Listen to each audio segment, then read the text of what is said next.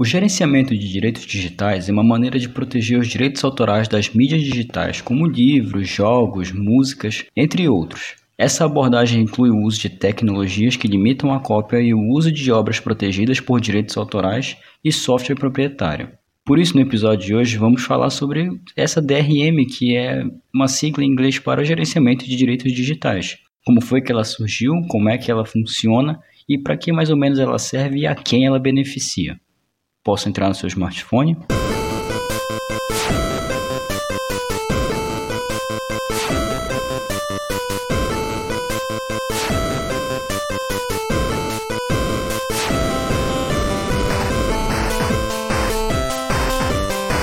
Se você me permite, muitíssimo obrigado. Meu nome é Petros Davi e este é a versão beta sobre gerenciamento de direitos digitais. Bem, hoje não tem recados. Na verdade, esse único recado é que, como sempre, se você quiser ter uma versão em texto desse episódio, você pode ir no nosso site que é a versão beta.confiante com i no final.com.br. Recados dados, vamos ao episódio de hoje.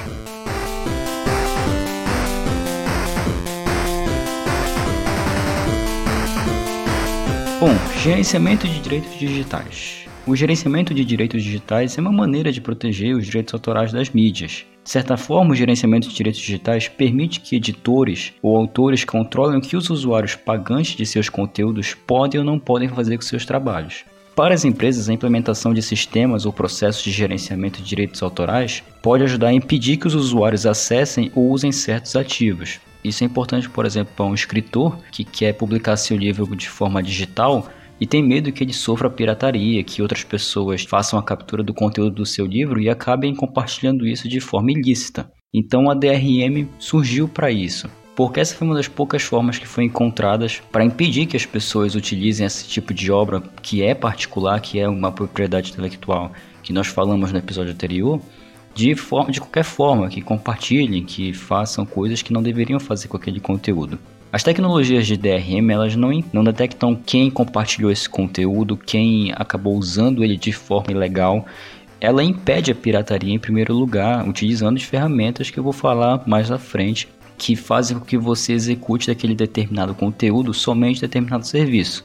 Você pode reparar, pode perguntar para alguém que comprou. Eu, por exemplo, já comprei livros digitais e eu só posso ler eles através de uma plataforma que é a que eu comprei o livro. Basicamente é assim que funciona a DRM. São tecnologias que restringem o que o usuário pode fazer com seu conteúdo e limitam até onde ele pode ler, até onde ele pode acessar aquele conteúdo e onde ele deveria acessar.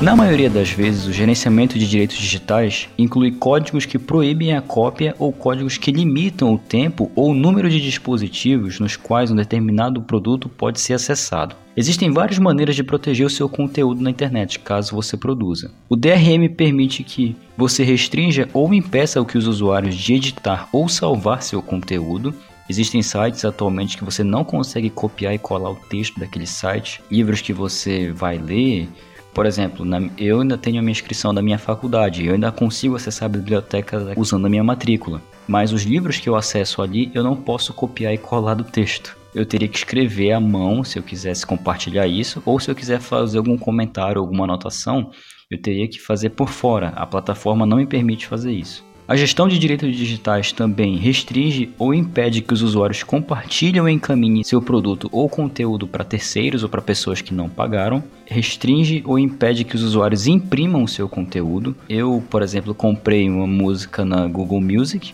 comprei uma música de trilha sonora e eu só posso baixar ela do site em formato MP3 duas vezes, porque se eu baixar mais de uma vez, eu poderia compartilhar esse tipo de música para outras pessoas, mas eu não vou compartilhar porque eu paguei por ela.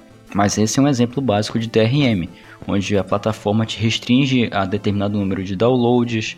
Existem hoje em dia serviços dos quais você não pode imprimir ou você tem um determinado número de folhas de impressão disponíveis. Isso geralmente são serviços acadêmicos, Mas sim, já existe esse tipo de coisa. E por fim, a DRM impede que os usuários criem capturas de tela ou capturas de tela do seu conteúdo, como eu mencionei agora há pouco, para evitar justamente esse tipo de pirataria, porque o sistema entende que você vai guardar aquilo ou que você pode compartilhar.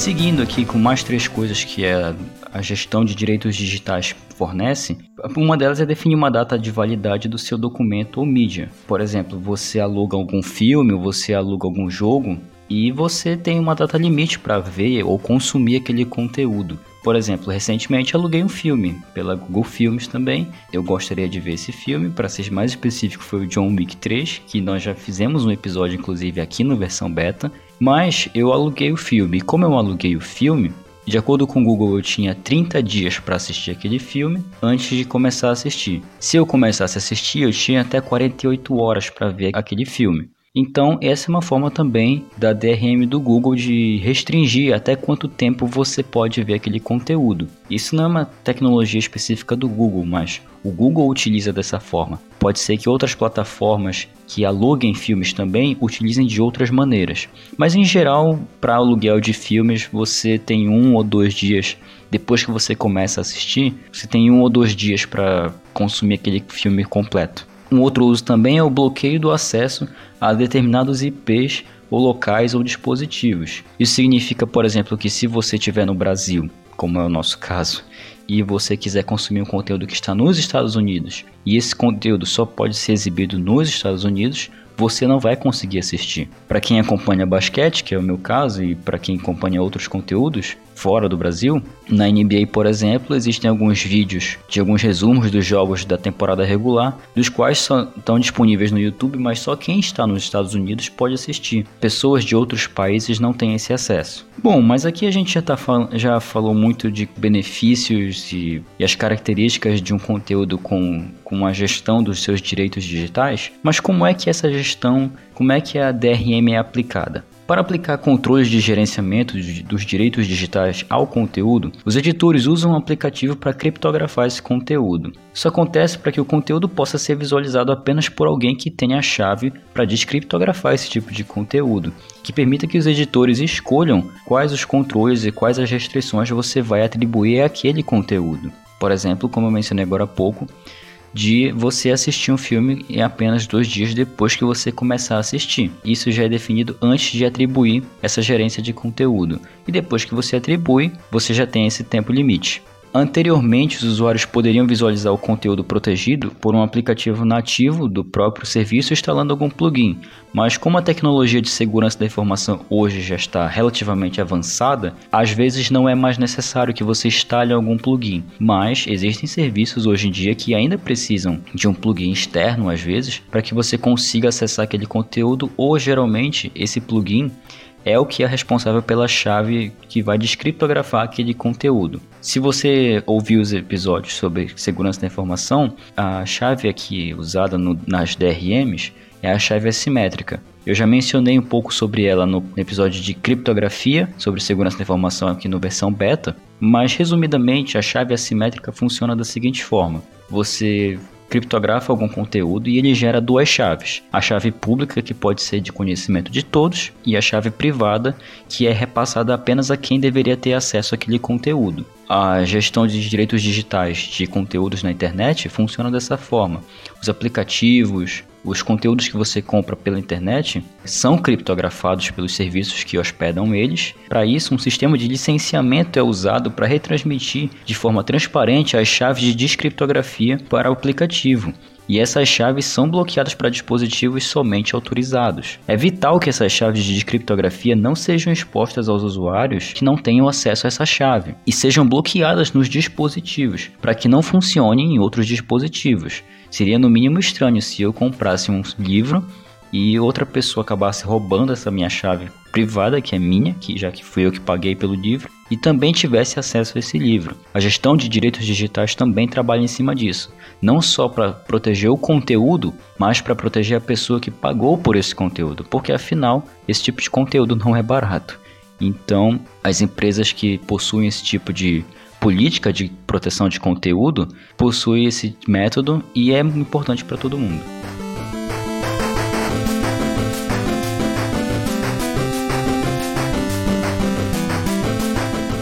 Bom, mas é só para serviços de venda de conteúdo como livros que é usada essa gestão de direitos digitais? Não, não é.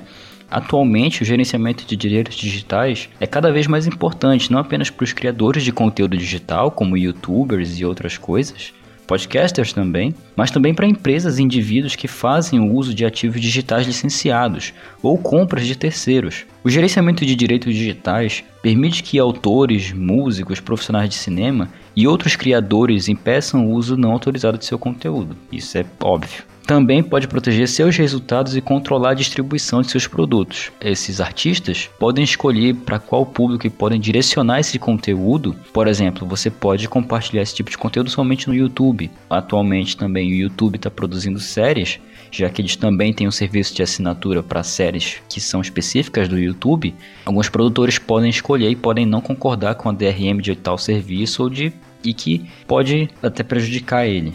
O gerenciamento de direitos digitais pode ajudar as empresas a controlar o acesso às informações confidenciais. Se você é um profissional de TI, que já trabalhou em alguma empresa que tem alguma área jurídica, é, você já deve ter se deparado com algum advogado ou com alguma pessoa jurídica que precisa acessar os sistemas de processos jurídicos, o famoso PJE. E determinadas pessoas jurídicas utilizam tokens, que são pequenos pendrives, que contêm uma chave criptográfica. E eles só acessam esse sistema judicial através desse token, que é sediado pela Justiça Federal e que tem também um prazo de validade para ser usado. É, inclusive, pessoas que trabalham com isso, quando chega o período para expirar essa licença do token, precisam renovar a licença e isso é um custo. Isso também é uma gestão de seus direitos digitais porque é uma forma de confidencialidade. Só esses advogados que têm um determinado token vão ter acesso àquele conteúdo, vão ter acesso a determinados processos para repassar para os seus clientes. O gerenciamento de direitos digitais também garante que o trabalho digital permaneça inalterado. Os criadores geralmente desejam que seu trabalho seja distribuído de sua forma original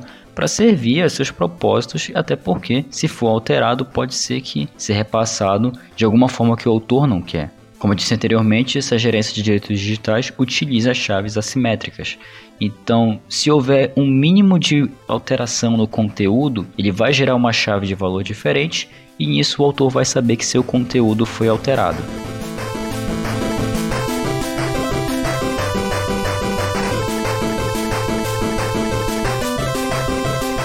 Nem todo mundo concorda com o gerenciamento de direitos digitais. Por exemplo, os usuários que pagam por uma música no iTunes adorariam poder ouvir a música em qualquer outro dispositivo ou usá-la da maneira que desejarem. Às vezes você compra um filme por algum serviço e você gostaria de baixar para o seu HD externo, para o seu pendrive e assistir em outros lugares, mas você fica restrito pela plataforma a assistir somente naquela plataforma.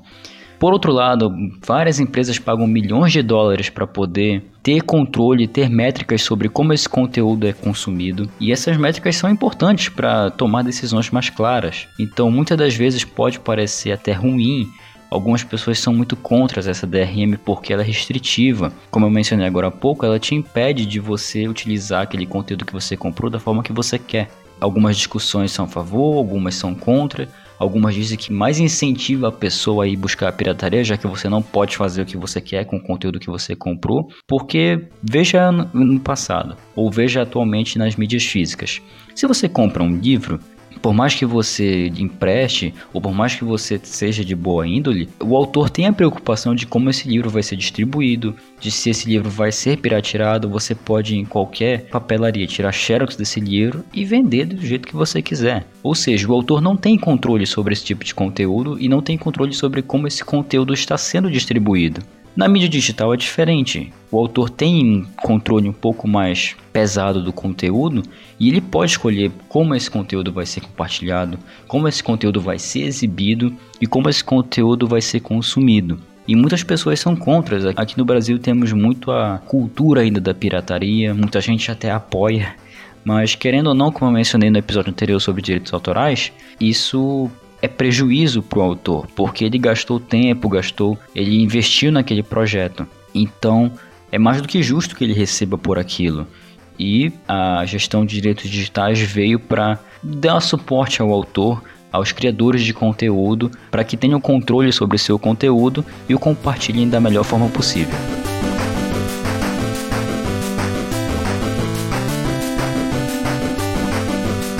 Bem, esse foi o episódio sobre a gestão de direitos digitais, ou DRM como é conhecida, que é a sigla para Digital Rights Management. É um assunto polêmico, é um assunto que já gerou muita discussão em vários fóruns da internet. Como eu disse anteriormente, há quem seja a favor, há quem seja contra, mas a favor ou contra, o fato é que ela existe. Algumas empresas utilizam, se não todas, principalmente empresas que compartilham conteúdo. Garanto que o Spotify usa, garanto que o Deezer usa Garanto que outros servidores que hospedam filmes e séries utilizam, o Netflix é um exemplo. Então, ela tá aí. Ajuda quem produz esse tipo de conteúdo e é importante que você leia como essa DRM é aplicada dependendo do serviço que você utilizar, porque aí você não fica insatisfeito, porque aí você não se sente lesado porque você não pode utilizar aquele conteúdo da forma que você quer. Sempre fique atento a isso. Eu espero que você tenha gostado desse episódio e nos vemos na próxima segunda-feira. Até lá!